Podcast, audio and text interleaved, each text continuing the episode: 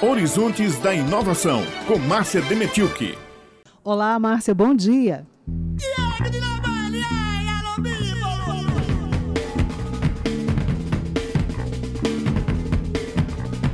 Falar de um assunto bem importante, que é a degradação do mangue, do nosso mangue aqui no estuário do Rio Paraíba. O mangue, na verdade, não é o tipo de lugar onde a gente escolhe para passear, não é? Convenhamos. Por isso, é mais difícil observar que aqui no estuário, na área urbana, há lugares onde o mangue está morto. É uma situação preocupante porque a gente também não se dá conta de do quanto em serviços o mangue presta para nós, humanos, com a pesca, a garantia de renda e mais, né? A vida dos animais, dezenas de espécies, espécies o oceano que recebe todo é, essa, esse, essa biodiversidade, esse ecossistema e a qualidade do ar que respiramos, o mangue também é responsável por isso. E o que, que aconteceu então? O Instituto Impact, Pesquisa e Ação, mapeou uma área total de quase 300 hectares de mangue degradado, morto, no estuário do Rio Paraíba. Mas presta atenção, há muito mais. Esses quase 300 hectares, eles foram detectados como parte de uma proposta inicial de restauração do mangue. Na segunda-feira eu estive em uma dessas áreas próximas do Renascer, em Cabedelo, e fiquei impactada vendo o contraste de um local onde os galhos das árvores estão acinzentados, sem uma folhinha sequer, sem pássaros, uns poucos caranguejos resistentes a gente enxerga por ali, e muito, muito lixo a população que mora no entorno começou mutirões ali para recolher esse lixo e esse lixo ele vem todo do rio Mandacaru. É uma situação que, que ocorre em função da geografia do local. E bem, e as causas? Quem são os culpados? A gente quer logo saber, né? Verdade. Como chegamos a essa situação? O pessoal da equipe técnica que fez esse reconhecimento naquela área informou que o esgoto sem tratamento é um dos assassinos do mangue.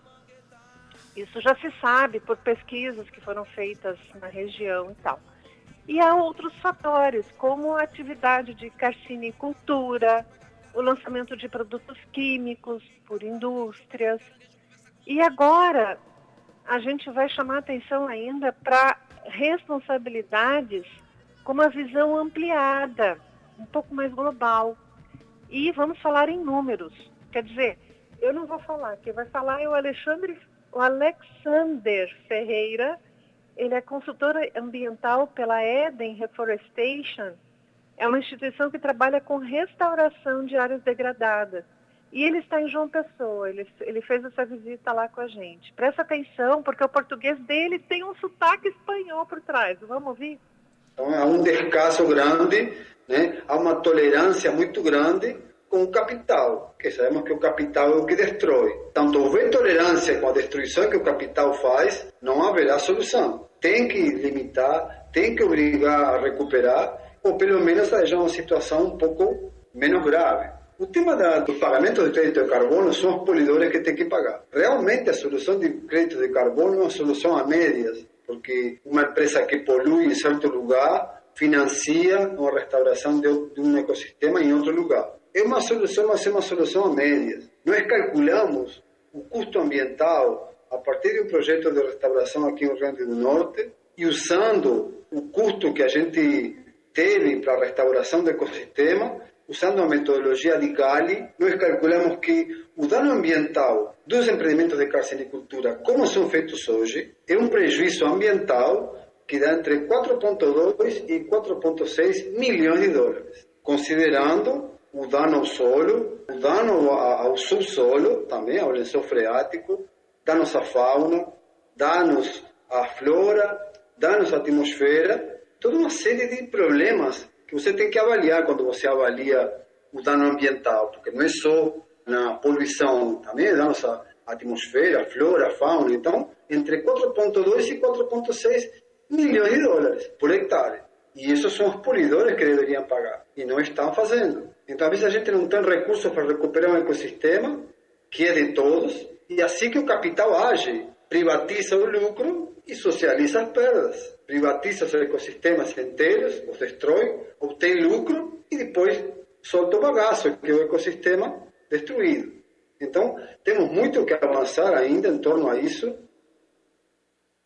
É uma questão de, de posicionamento diante de um modelo, de um sistema de vida, né? É uma situação assim que a gente tem que refletir nesse ponto em qual é o modelo para a nossa vida, para a vida do planeta que a gente quer, que a gente precisa, porque esse modelo não vai mais conseguir sustentar a vida no planeta por muito tempo.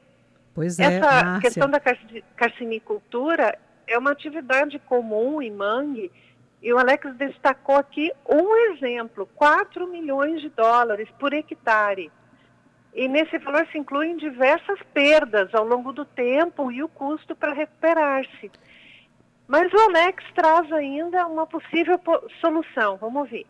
Eu, particularmente, penso que muitas vezes a solução não vem da parte oficial. Às vezes a gente tem que ir e trabalhar com as comunidades, diretamente com a comunidade, colocar mão na massa e plantar com as metodologias corretas, com os tempos corretos, mas muita gente não tem muito a esperar de um sistema que onde as leis ambientais estão sendo estão sendo erodidas. Então é um tema muito complexo, temos muito que avançar ainda e o mundo tem muito que avançar ainda. E para avançar, nada melhor do que conhecer, ter informação sobre isso. E na live feita em comemoração ao Dia Mundial de Proteção dos Manguezais, foi dia 26 de julho, no, no canal do YouTube do, do Instituto, do Impact, tem bastante informação sobre isso. Inclusive o Alex está lá falando a respeito. E a gente fica por aqui, o alerta dado. Depende muito da gente, viu, Beth e Raio? Porque, os, é, amiga, os prejuízos né, do que o pesquisador trouxe, você alertando, despertando para esse assunto, são extensos, são imensos. Né? Há desdobramentos para o futuro, inclusive. Aí a gente fica se perguntando até que ponto dá para restaurar isso, é, dá para voltar atrás ainda. É, voltar atrás, exatamente, é uma situação complexa mas a gente, a partir do que tem, pode, a gente tem pesquisa, subsídio, ciência, para, a partir dali, estabelecer novas bases, estabelecer novos, novas estruturas, até no mangue. Pô, acabaram de descobrir um peixe, a gente ouviu a reportagem, uma Isso. espécie nova no, no rio Mamanguape, na, na bacia do rio Mamanguape. Gente, o que deve ainda haver de, de, coisas que não sabemos na bacia do Rio Paraíba e estamos destruindo antes disso. A boa e velha ciência vai nos salvar ainda, né? não, Raio Miranda? Eu acho também, Beth. Inclusive, né, quando a gente fala é, há necessidade ainda, né, Márcia, de se investir nos nossos pesquisadores. A gente tem acompanhado a FAPESC fazendo isso brilhantemente, trazendo oportunidades para esses novos cientistas, mas o quanto o Brasil precisa olhar para essa área de uma maneira muito mais ampla, né, Márcia? Inclusive, a FAPESC uh, fechou agora o financiamento para o projeto de pesquisa PELD, de projeto de pesquisa ecológica de longa duração que vai atuar no Rio Paraíba e também no estuário, né, na área do estuário. Mas estamos aí tentando fazer um esforço para diminuir os, as lacunas que os investimentos federais têm deixado. A gente precisa de muito mais esforços para desenvolvimento de ciência e pesquisa no Brasil e sabemos de todos esses problemas. Nós temos um Fundo Nacional de, de Ciência que está lá ainda preso, ainda não está liberado, apesar de já ter uma lei que exige, que libera o uso do FNDCT, o Fundo Nacional de Ciência e Tecnologia, mas ainda não está sendo usado para isso, né? Enfim, é, é, a luta aqui, é a luta lá, mas a gente precisa estar nesse fronte de batalha. Pois é, antes a gente falava de uma complementação estadual, né, de recursos de um investimento que vinha, na verdade, do governo federal e hoje a gente fala de ocupar lacunas que foram realmente esvaziadas. Mas é isso é o que a gente pode fazer por hora, incentivar é, como, como pode, né? A gente, você faz isso muito bem, a gente aqui no Jornal Estadual faz isso também, que é abrir espaço, pelo menos para a divulgação da ciência aqui no Estado. Muito obrigada, Márcia Dementiuk, mais uma participação sua aqui na coluna Horizontes da Inovação e até a próxima semana obrigada. Até a próxima semana. Espaço importantíssimo para esses debates. Um abração.